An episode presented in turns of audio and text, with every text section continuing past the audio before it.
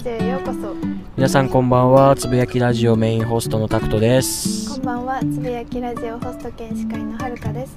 このポッドキャストでは映像クリエイターの2人が、えー自身の体験談をもとに日々の気づきを独自の視点で毎週つぶやいていきますい。いうことで、やってまいりました。やってまいりました。エピソード6です。そうなんですか、はい。全然知らないです。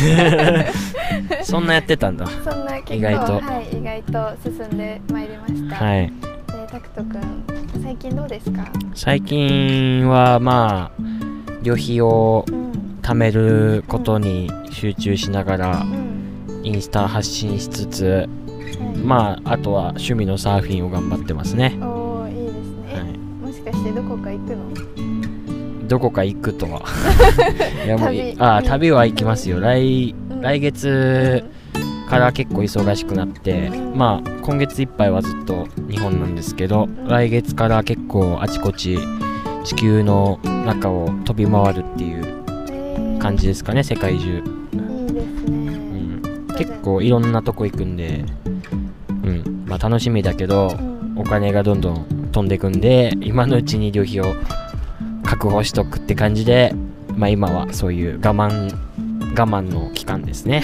我 はい。慢の期間なんですね、そっか。じゃあその苦しいね期間を経て飛び立てるわけですからまあそうですね。えそうさっきその聞いたんだよね。もともとそのアメリカ秋頃行くよっていうのを聞いてたんだけどはい。改めてあと1ヶ月後に行くと、うん。まあ、ちょっとこのポッドキャスト私一人で持つかなみたいなうん、まあまあまあところはまあ、あるんですけど、まあ、ちょっとだからね一緒にやってくれる人ちょっとうん、誰かいないかなと思いつつ。まあね。まあでもちょっとそこはね一人でやりつつ。なんかでも行ってる間にその、まあ、収録もねできたらいいねっていうのは。うんまあできればやりたいですけどね。まあオンラインでな例えばズームとかでやって音だけうんおのおので撮ってうんで音声を俺がギガファイルとかで送ればまあできないことはないかなとは思うけど。うんあとなんだっけ？サーフィンやってた？サーフィンはもうずっとまあ3年目くらいかな始めてなんですけど多分コロナ中にん？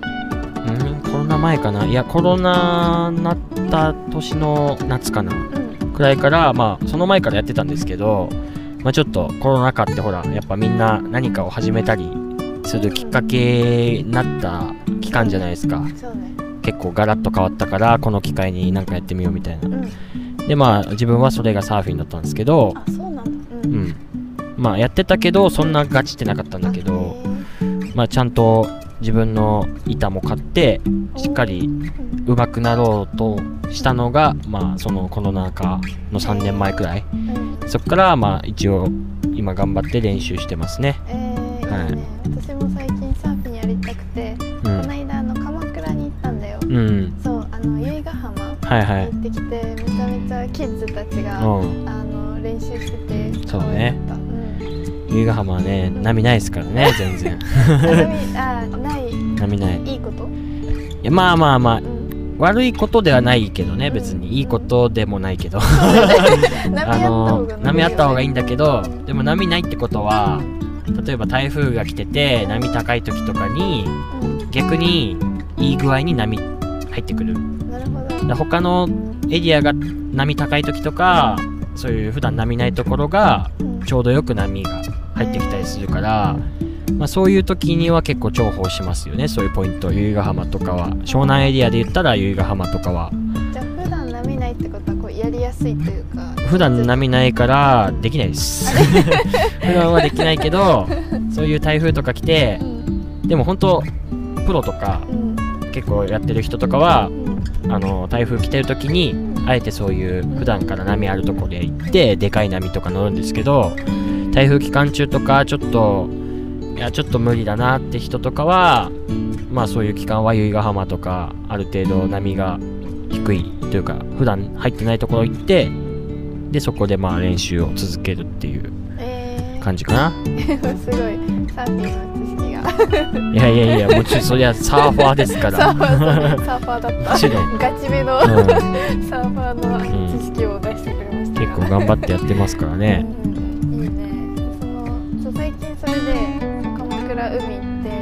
ぱ海外の人多いなって思ったんで、うん。最近増えたよね。そうね、うん。まあもうコロナの緩和も多分うん。水際対策とかもかなり緩いし、まあたくさん外国外国人観光客が入ってこれる、まあ、状況にもなったしあとやっぱ円がねうん。今ペイペイなんでうん。なんだよ日本物価安いじゃねえかっつってうん。あの俺らが東南アジア行くような感覚で外国人観光客が日本に今来てるんで、まあ、この国はねまあどうなっていくんでしょうかというはい。ちょっと焦りがありますね。そうやって言いますよね。はい。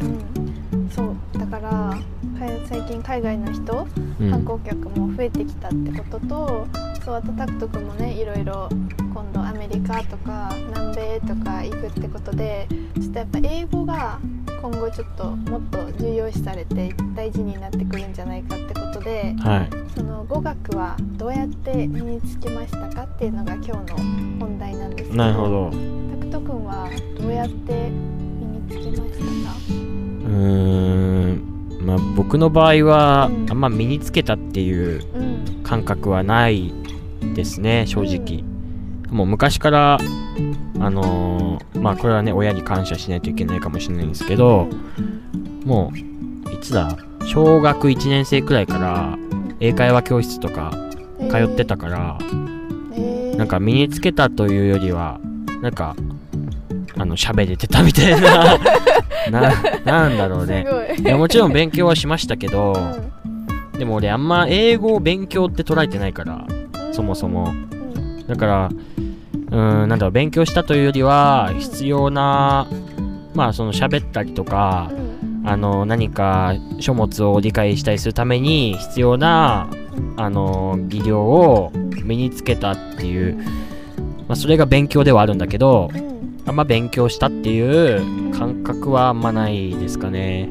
感覚がないのやっぱり最初の英会話教室のあれのおかげなのかな。うんまあある程度さ初っからスピーキングとかはできてたしなんかうーんなんだろうな。あんまり最初多分そういうの言ってない人って多分最初は多分喋ったりするのがあのー緊張したりとかうんうんなんかあんま自分が思ってることが出てこないとかあると思うんだけどそういうなんだろうなこう突っかかる感じがなかったですね最初から。え物心ついた時から。ーじゃあもう思ったことを割とこうパッて話せる感じで、うん。そのなんだろうマインドがあったというかね。うんうんその話すのに対して抵抗がないっていう感じかな。うん。それがすごく大事だよね。そうだね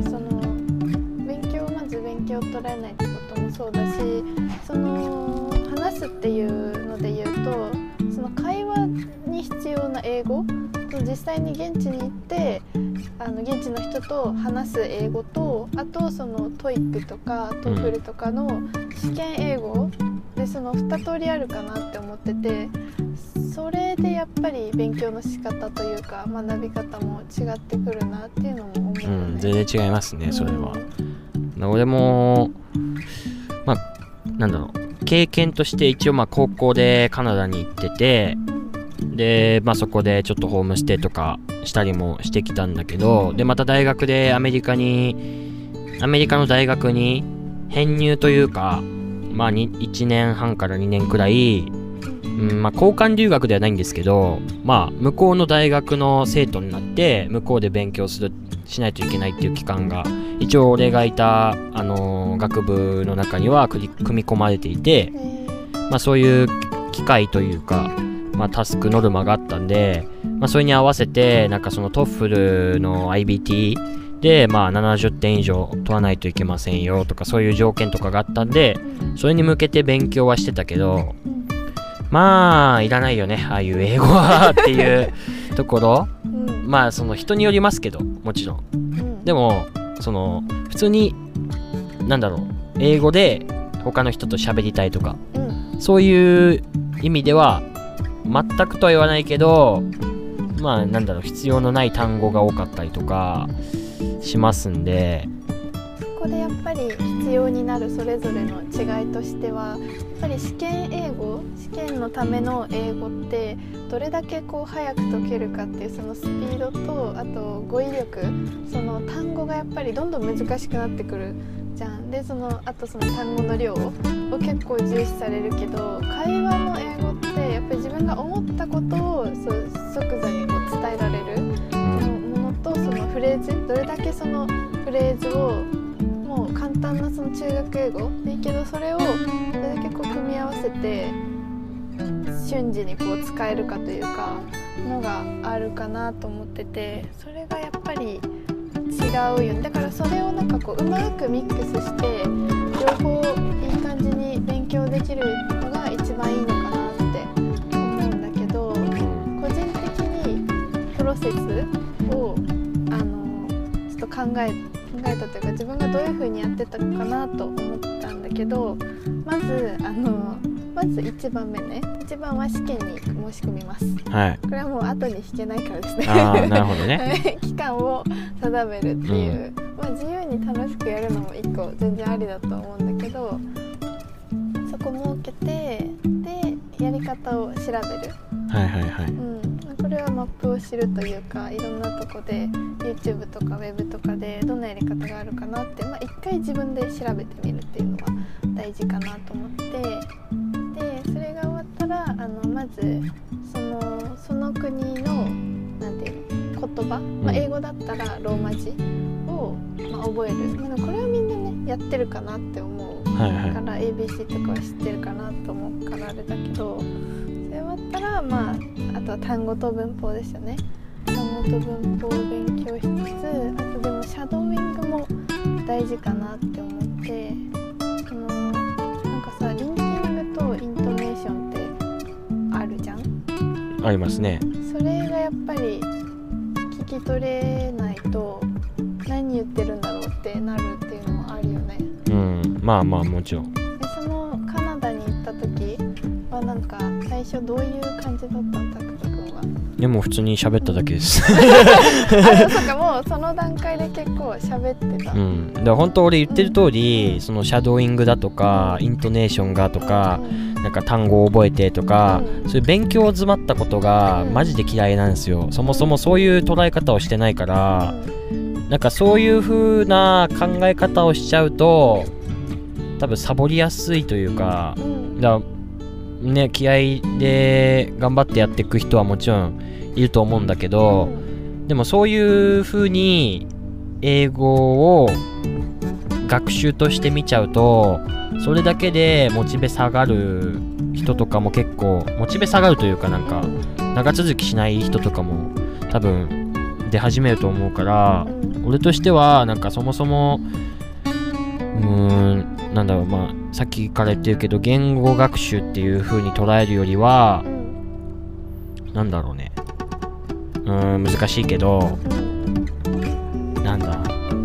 例えばあのー俳優さんが言ってる言葉かっこいいけどなんつってかわかんないからわかるようになりたいとかそれでなんかねもっと簡単にというかあんま考えすぎずにまあもちろんその試作みたいな大事だと思うんですけど単語ボキャブラリーが少ないから単語帳で勉強してとか大事だと思うしまあ俺も学生の頃とかはうん。やったりとかしたけどうん。そんなのも多分英語の文章を読んでてなんだこの単語わかんねえと思って調べればいいからうん。単語帳を見て単語だけをひたすら覚えるとかうん。つまんないじゃん。うん退屈だしうん。なんかめいってくんのよ。もっと英語を実践的に捉えてほしいというかじゃあ日本語俺らが今わかるけどさうん。日本語の単語帳って見たことある？ない。よね。うん。なんでかって言ったら俺らは日本語をツールとして使ってるわけじゃん。うん。例えばなんかうん。新聞だのうん。なんかニュースとか見ててこの言葉わかんないなってなった時とかに多分その意味とかを調べると思うんだけどそういう風に一回日本語に変換して考えてもらうと分かりやすいかなと思うんだけどそうすればもっと勉強っぽくなく習得できんじゃないかなとは俺は思うから、なんかそのマインドチェンジじゃないけどは大事かなと思います。英語をなんか楽しくもうちょっと楽しくやろうぜっていうか のをうん。言いたいそうね。かな。私も一番でも何が大事かってやっぱり自分に合ったやり方を見つけることが一番大事なのかなと思ってて、それは要するに自分が楽しくできる方法を探すことやっぱり楽しくできないと継続できないからそこは一番大事なポイントなのかなっていうのを思っててだからそれで言うと本当にタクト君みたいにもうあんまりこう机で勉強しない人とかも絶対いると思うんだよね。でそれはそれですごくいいなと思うしその何より一番いいのが、まあ、実際に現地に行っていろんな人と話しつつその環境に身を置いて置きつつこうちょっとずつ身につけていくのが一番いいのかなとそうだねそうそれが一番いいのかなと思うんだけどまあ今私日本にいてなんかできること、うん。私的に自分に合ったものっていうので考えていくとなんか私はそのシャドーイングで言うとあのディズニーがすごい映画で好きなんだけど、はい。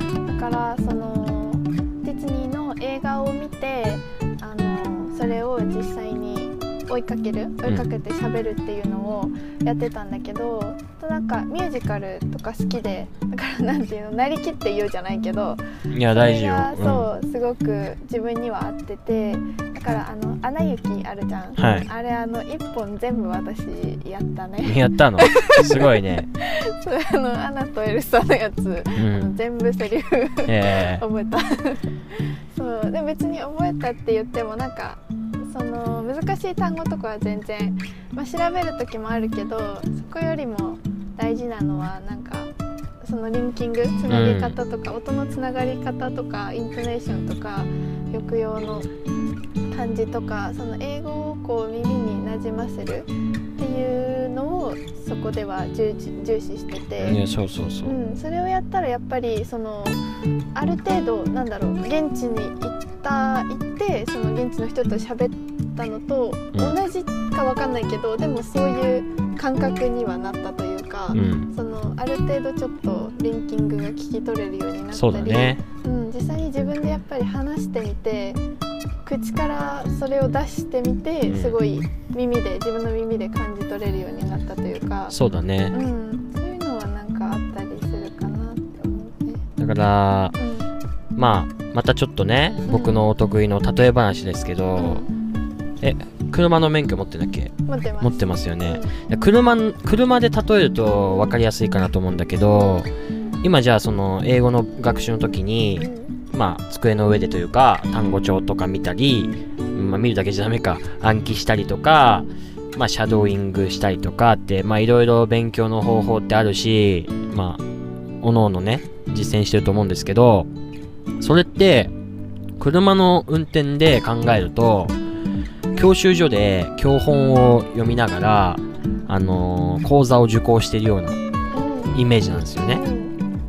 あのーなんかゴニョゴニョ言うわけじゃないですか。教官とかが。うん。あのこの標識がこうだからとかこれが出た時はあの左折はしちゃいけないとかなんかうん言ったりとかなるほどなるほどみたいなこうカキカキしますよね。でもねそんな知識ってもうほんとちょっとでいいんですよ。正直。もうね運転しなきゃわかんないから 車を。そのなんかね卓上でなんか理屈をいろいろ言われてもうん結局ハンドル握ってアクセルとブレーキを踏まないことにはわからない。うんだからどういうことっていうとうん英語で言えばうんその単語とかをいくら勉強しても実際に現地の人がそのなんか似たような意味の言葉日本語でもあるけどあるじゃないですか。うん。何何単語か。この同じ意味なんだけどいろんなフレーズがあって。うんでも現地行ったら結局このその3つくらいパターンがあってもこの単語しかほぼ使わないとかうん。いろいろそうなんだろう。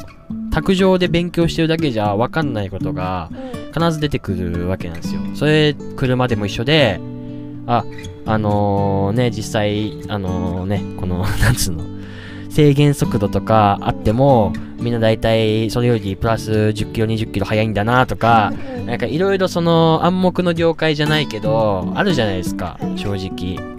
だから、車で言ったら、とり、とにかく運転してみないとダメっていうか、その、わかんないよっていうのと一緒で、英語も、まあ、大事ですけど、卓上で勉強するのも大事ですけど、やっぱり、その、現地の人とか、英語を第一言語として使ってる人たちと話したり、うん触れたりしないとやっぱうまくはならないというか習得はねなかなか難しいところはあるのかなと思います。そうねだから、頭でっかちになるなっていう、うん、それは良くないよね。でもその後半で言おうかなと思ってたのはやっぱり友達を作ることうん、が大事かなと思ってでも英語とかでよく一番言われるのがもう彼氏彼女を作れみたいな。ああもうそれが一番手っ取り早い。です。がそう一番多分手っ取り早いんだろうなって思って、要するにそのね実践もできるし、うん。かつ伝えたいじゃん。そのモチベーションがやっぱりそうその継続してモチベーションになるっていう意味でも両方やっぱり兼ね備えてるから、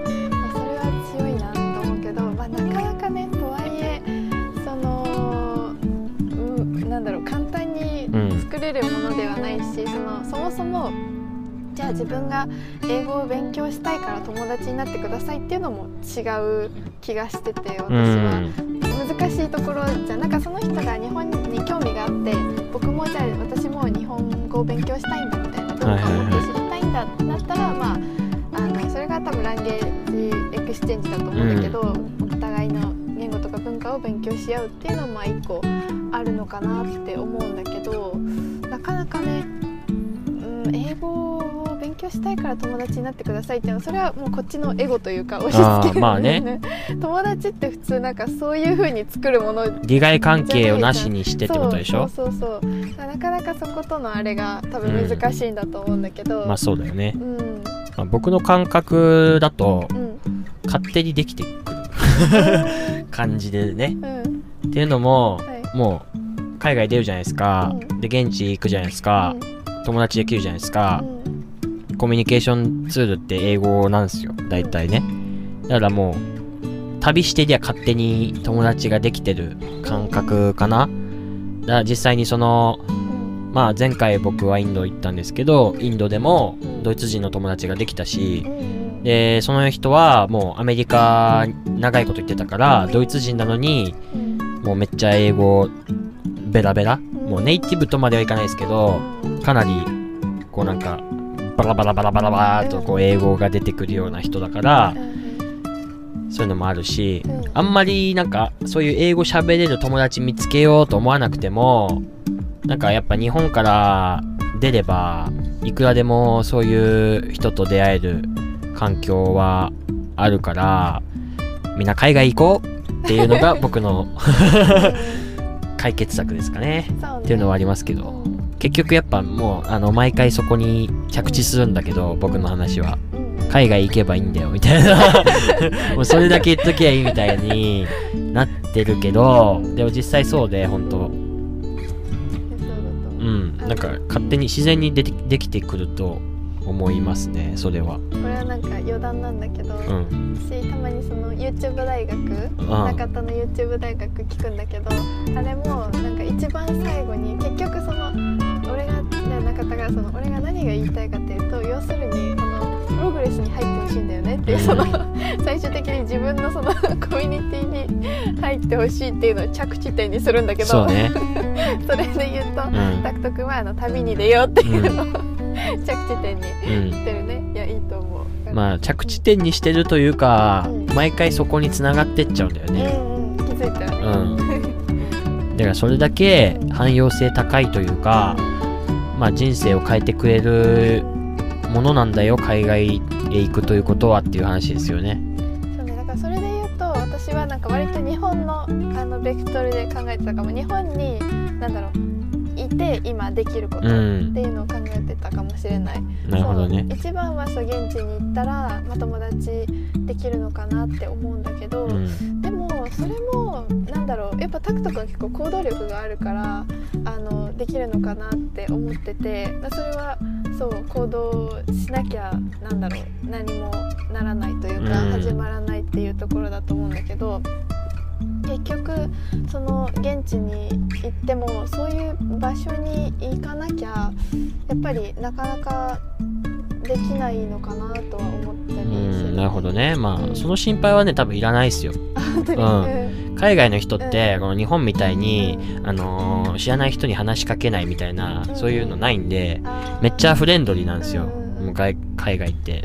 全部どこもそうなわけじゃないよ。うんでもまあ日本よりはうん。フレンドリーですよ。大体どこ行っても。そうね、なんか話しかける文化みたいのはあるよね。そうそうそう。だからそんなにこっちから話さなくてもうん。勝手に話しかけられるしうんまあ俺は自分から全然話しちゃうんだけど別にそれができない人とかでもうん全然その心配は多分いらないと思う。うん。何もしてなくても勝手に話しかけられてそこからこう勝手に進んでいくというか始まっていくと思うからうん。まあとりあえず行ってみてまあね土台ベースがないとさすがに話ができないと思うんでまあ軽く簡単にはちゃんと日本で準備してある程度まあ話せるというか英語ができる状態にしておけばあとはもう向こうに行ってまあ環境に身を置けば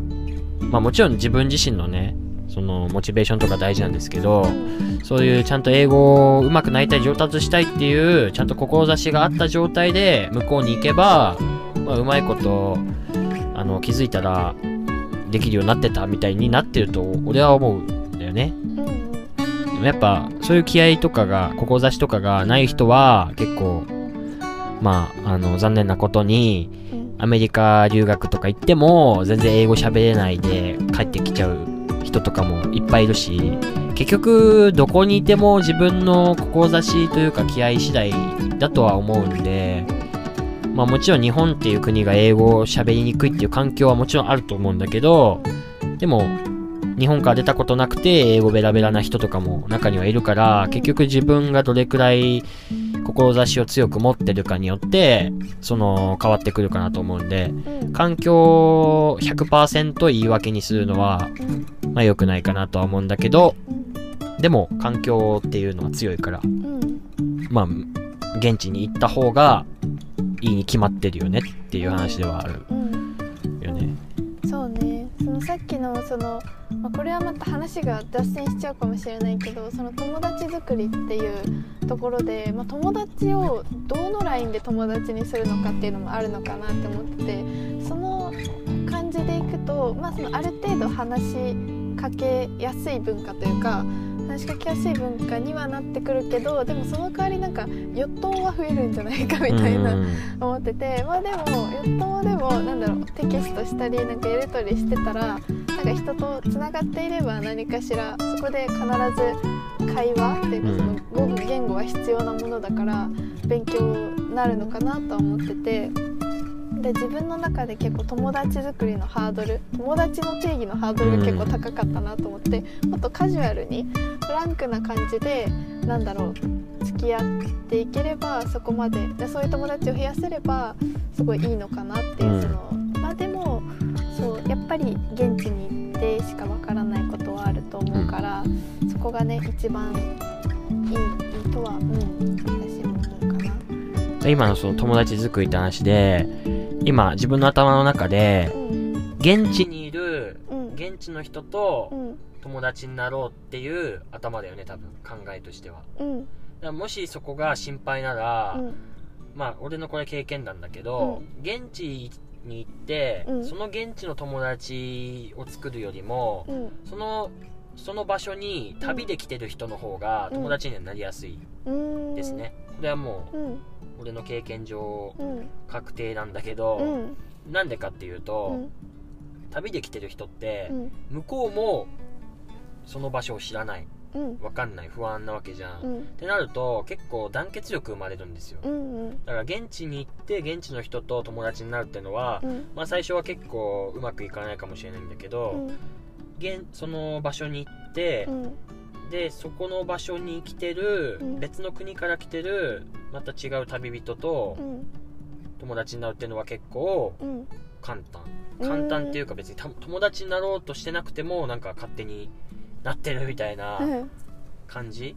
うん。で俺のその旅してって友達になる人って大体そういう人だからうん。なんか例えばホテルチェックインしてる時になんか同じタイミングでチェックインしに来たうんドイツ人の人となんかああ重そうなバッグだねみたいな。俺らお俺らもバックパッカーだし向こうもバックパックで、うんお互い重いよな刀みたいな、うん。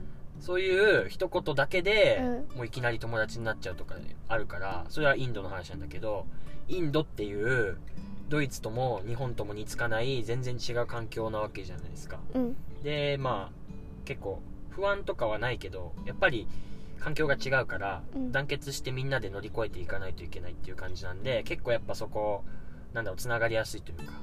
で俺は全然そこで重そうな荷物だねしかボソッと言っただけなんだけどもう3言目くらいにはもう俺らの部屋来なよだから。そっからもうあそういうやましい感じじゃないですよ。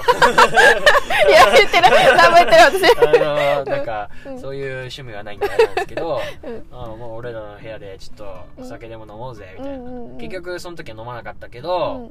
あのーみんなでねその後も、うん、3日間くらい一緒に行動してね違う都市とかも回ってとか、えうんうんうん。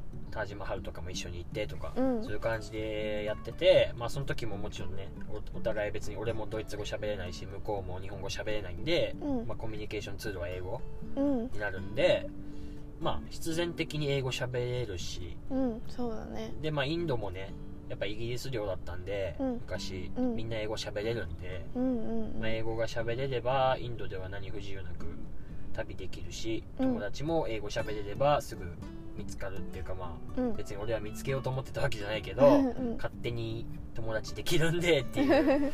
そうね。だそれで言うとそのやっぱさっき友達作りの利害関係があるとなりづらいっていうのがあったけど逆に共通点を見つけるとやっぱりなりやすいのかなって思っててう、ん、それで言うとタクト君はやっぱバックバックバックで。バックパ ック一つ。でその旅っていうものを通して同じものがあるからこう結構そこで話しかけやすかったりとかするのかなって思っててなんかそれはすごく大事だなって思って現地に行ってその例えば何でもいいから一個自分の何かがあったら強いのかなって思っててそれで言うと私はそれをカメラにしたいなって思ってるんだけどそれがなんだろう例えばダンスの人とかもいるだろうしそれで例えばダンスやってる子がいたら「え何そのダンスかっこいいね」みたいな感じから始まったりする友達の作り方とかもあると思うしなんか一個そのお互いの共通点みたいのを見つけるとこう話が進んでいくっていうのはあるのかなって今聞いてて思ったかな。まあそうだね。うん。でも共通点っていう意味ではさ、うん。その旅人の方がうん。仲良くなりやすいよって話したと思うんだけど、うん。それはもうねその時点で共通点見つかっちゃってんのよ。っていうのうも、ん。現地に行ってるってことは、うん。あなたもうん。旅してるわけじゃないですかすでに。うん。だから別にその経験値はうんぬん置いといて、うん。旅人であることには変わりないわけよ。うん。で向こうも違う国からうん。そこの場所に来てるわけ、うん。その時点でお互い旅人ですから、うんもうその時点で共通点はあると。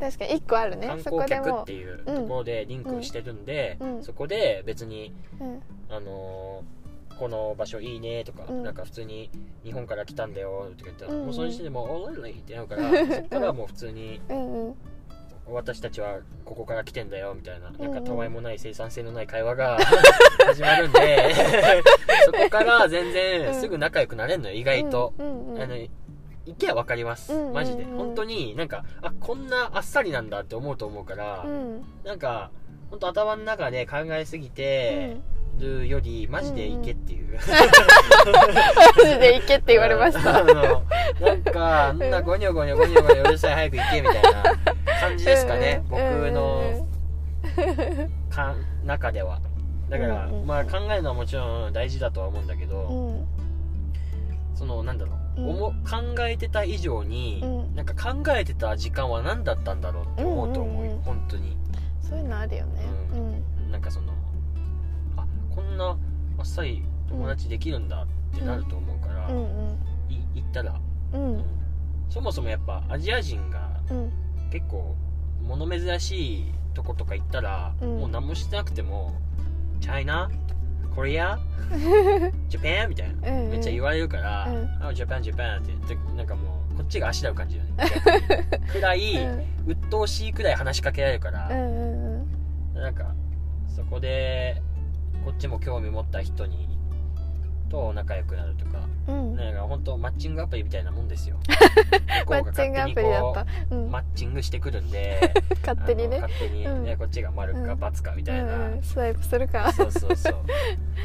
そうね。なんかそんな、うん。あんまり考えすぎなくていいと俺はうん。思うし、何でもこうハードルを下げるのは大事だよね。あんまりこう自分の中でだそれで言うと英語学習においてもやっぱり自分の中でもすごい上がってたなって思ってるのはあってその英語っていうもの自体が結構かっこよく喋りたいっていうその憧れが強すぎてなんかちょっと前まで韓国語を勉強してたんだけどもうそれは逆に本当に喋ってるだけで楽しいみたいになったんだよね、なんかそこの違いをすごく感じててだから本当にそれこそ韓国語はなんだろう3ヶ月ぐらいであのもう初級のうん。一番初心者が取るその試験をパスすることがえー。できてそのめちゃくちゃでも楽しくてはい。なんか勉強を勉強と本当にそう思わない感じでできたからでもそれはある種そこまででも韓国語に対して私はそもそもハマると思ってなかった。こんなに、はいはいはい。うん思ってなかったしなんだろう憧れもないって言ったらあれだけどでもないんだよ。はい。そうなくて。いです。そ う全然喋りたいと思わない。やめろやめろ。そう。なくて。だからなんかこういい意味でこだわりがないというか柔軟性を持ってできるっていうところでよくそれでよくん。勉強できたね、うんなん。かそういうモチベーションがど、うん。逆にどこにあモチベーションを置いてたのかが気になるところだけどねそういう感じだと。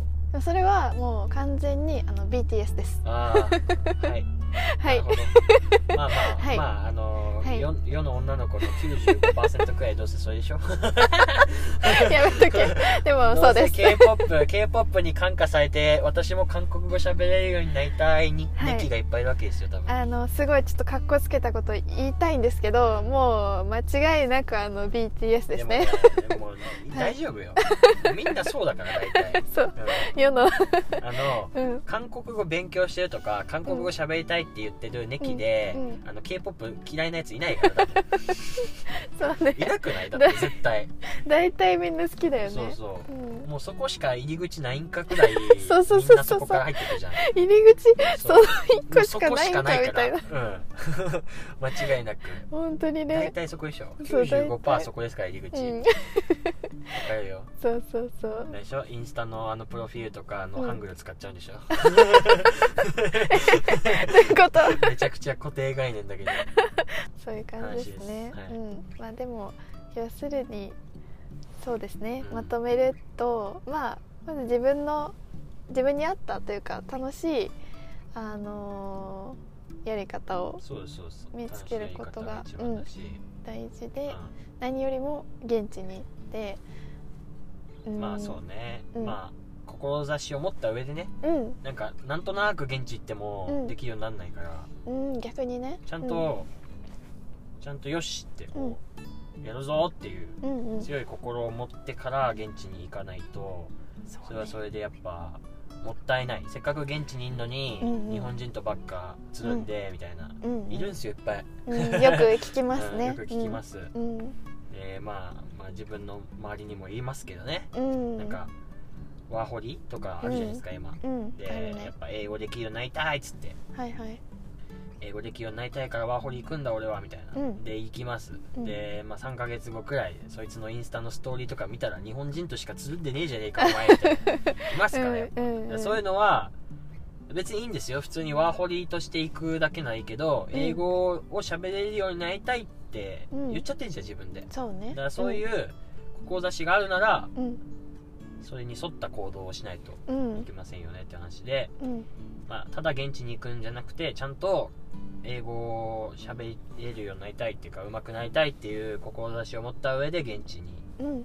行きましょうねっていう。う、ん。はい、やっぱりこう心と体はつながってるからきっと頭でそうやって強く思った強い意志ってすごく大事だと思うからその強い意志がきっとその行動にも反映されると思うから強い志を持っていきましょうっていう。行きましょう、はいことで。はい、今日のポッドキャストは終わりにしたいかなと、英語は気合です。最終的に。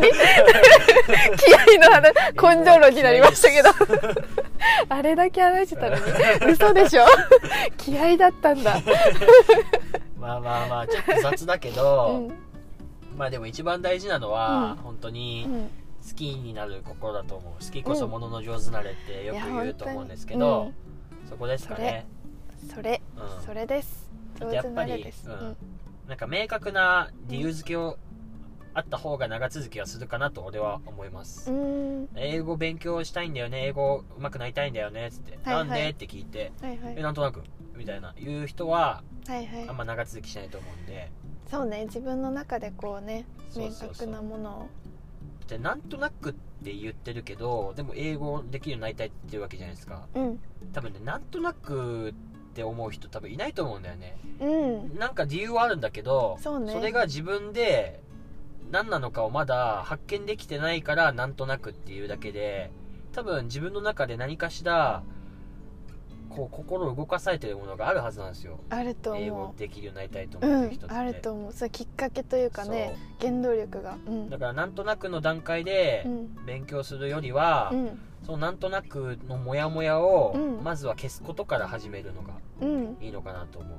なんで俺って英語勉強したいなと思ってんだろうってのをうん。明確なあ俺ってこういうのが欲しいから英語の上達英語上達したいんだなっていう風にうん。そこをまず落とし込んだ上でから勉強した方がその後の多分進捗っていうか上達のスピードが変わってくるかなっていや間違いない。思います、僕は。うん、うん、私もそう思います。気合です。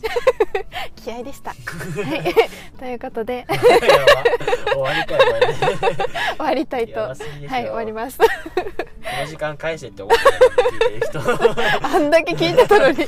嘘だろみたいな。気合かよはいみたいなことなんですけど、まあ、自分のね無意識をこう意識的にね少しでもなんかこう気づけるとやっぱり変わることはあるんじゃないかなって思います、はい。のでみんなで一緒に英語勉強しましょうっていう、ね。うん、私も頑張ります、まあ頑張ろうとは言いません、うん、もう頑張んなくても、うん。多分。楽しみましょうだね。頑張ろうじゃなくて。ね、うん、みんなで英語楽しみましょう、ということで。ね、うん。はいじゃあ最後までご視聴いただきありがとうごご視聴はざいました。してないです。してないの？ご成長です。うわごせ間違え視聴は目です。た間違えた。日本語をまず勉強した方がいいですねこれ。やばい。やばい。やばい。辛口辛口ご指摘を毒舌だった。ご視聴じゃないですね。ご成長ですね。失礼しました、はい。最後までご清聴いただきありがとうございました、ありがとうございました。また次回お会いしましょう、はい。バイバイ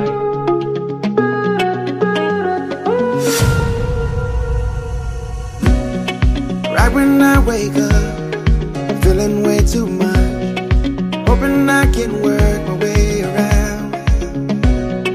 Know I made mistakes, promises I break, but I'm just a man. Living's more.